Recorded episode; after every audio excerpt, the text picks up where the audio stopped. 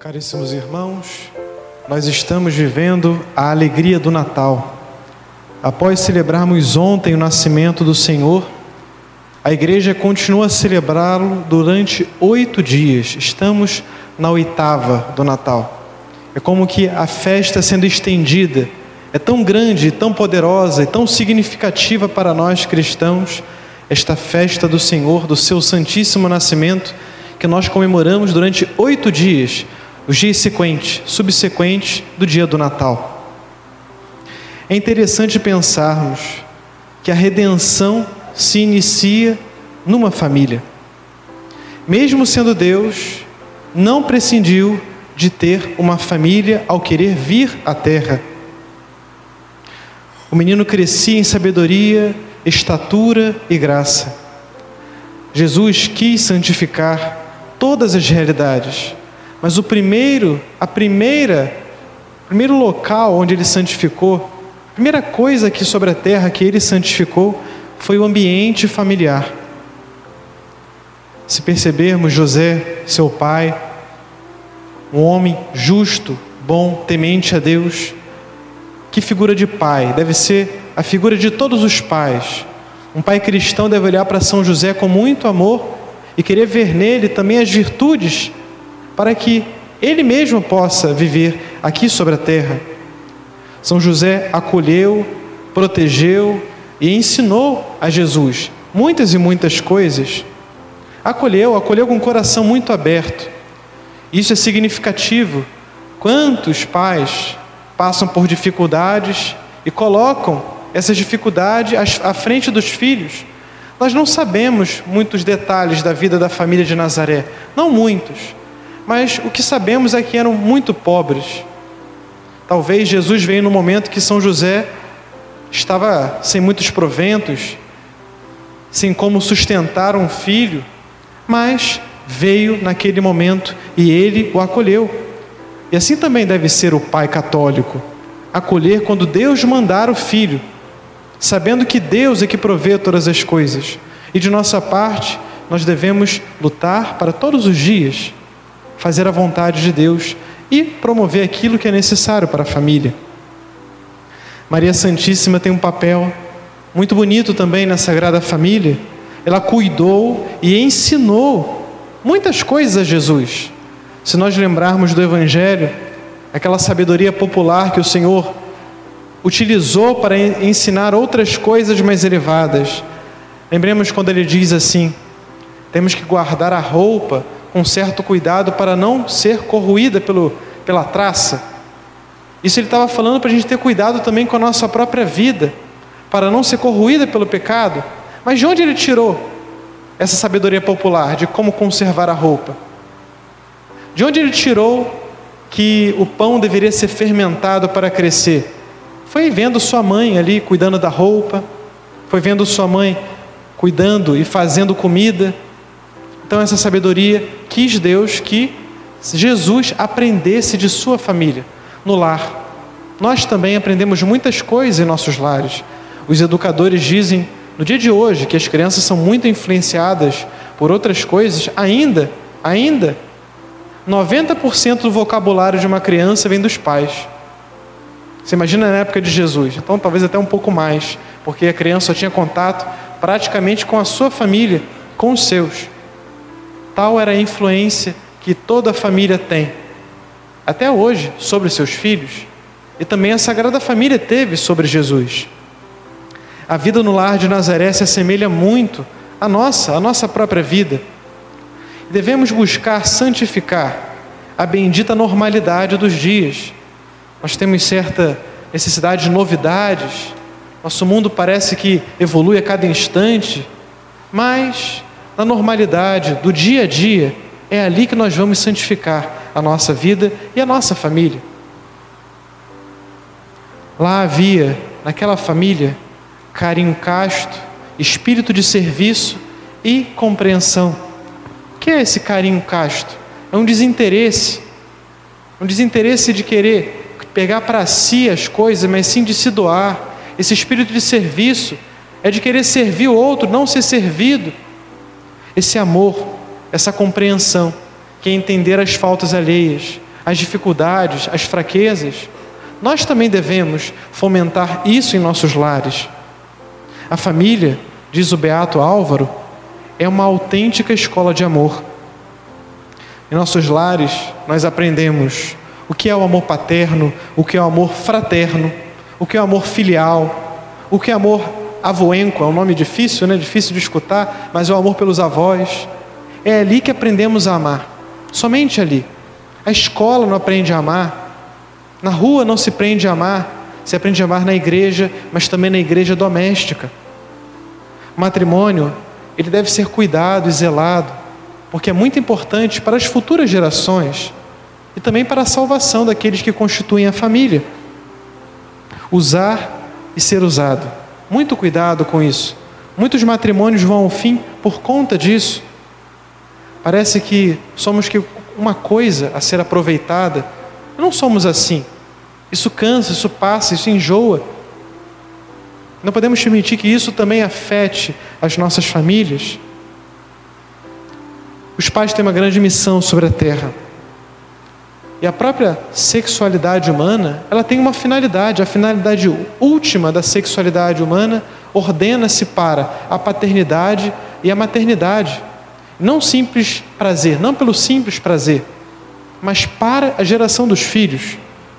Ensinar os filhos pela palavra e pelo exemplo, eis o grande tributo à família. E principalmente, ensinar a vida de oração, que temos um Pai no céu que, que nos ama e que nos quer e que faz muito por nós. A catequese familiar. É claro que devemos trazer os filhos à catequese na igreja, mas os primeiros catequistas dos filhos são os pais, que ensinam ali os rudimentos da fé. Vêm os pais viverem a fé com amor, colocar o domingo como algo central na vida. O domingo do cristão, da família cristã, deve ter a, a missa como central. As outras coisas giram em torno disso. E a família vai ensinando assim a criança, e a criança vai intuindo como é importante amar a Deus e colocar Ele em primeiro lugar, sobre todas as coisas.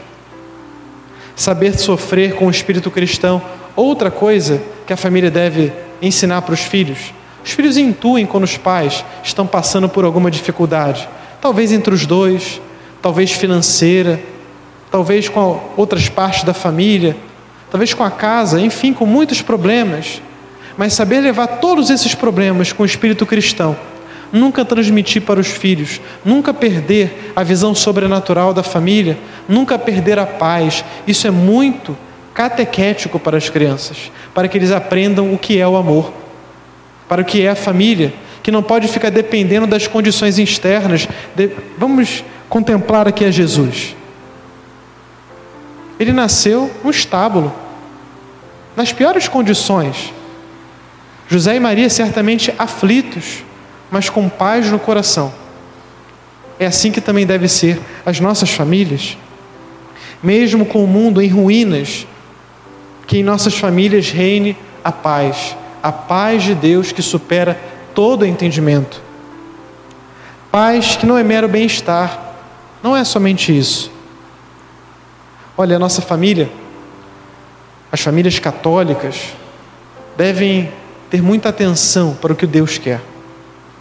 Assim como, digamos, ao abrir uma empresa, ao abrir um comércio, abrir um restaurante, se a gente não tiver metas claras, o que fazer, como fazer, qual é o meu papel, quais são os esforços que devo, devo empreender, porque um negócio é um grande empreendimento, mas a família é um empreendimento maior ainda, exige muito mais, e quantos entram nesse empreendimento sem a mínima noção do que é, como alguém que abre um restaurante, abre uma loja e não sabe o que precisa? O que vai acontecer com aquela loja? Vai à falência. Poxa, eu não sabia que eu deveria trabalhar tanto, eu não sabia que deveria ser assim a administração. A família também, é claro, algo muito mais sublime, isso é só uma comparação. Devemos também saber como comandar esse grande negócio divino que Deus pede a cada um dos, daqueles que formam a família, o pai e a mãe, o esposo e a esposa. Saber levar bem esse grande empreendimento. E saber levar esse empreendimento com mais amor do que qualquer empreendimento humano.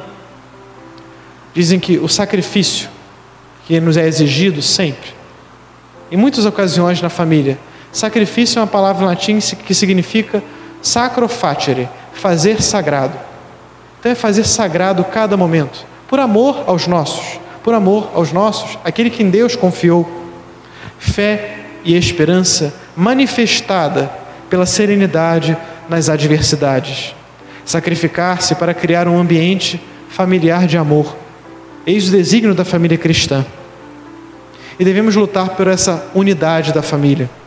A igreja doméstica, que é a comunidade de fé e de amor, de virtudes humanas e de esperança sobrenatural. Nazaré é a escola de toda a família. Diz um autor cristão russo, uma frase muito bela. Ele dizia que todas as famílias felizes são parecidas entre si. Tem muitas características iguais, são muito parecidas, mas as infelizes são infelizes, cada uma à sua maneira, cada uma de seu modo, porque no fundo existe um modelo que Deus quer para a família. E assim ele quis. A família é a base da sociedade.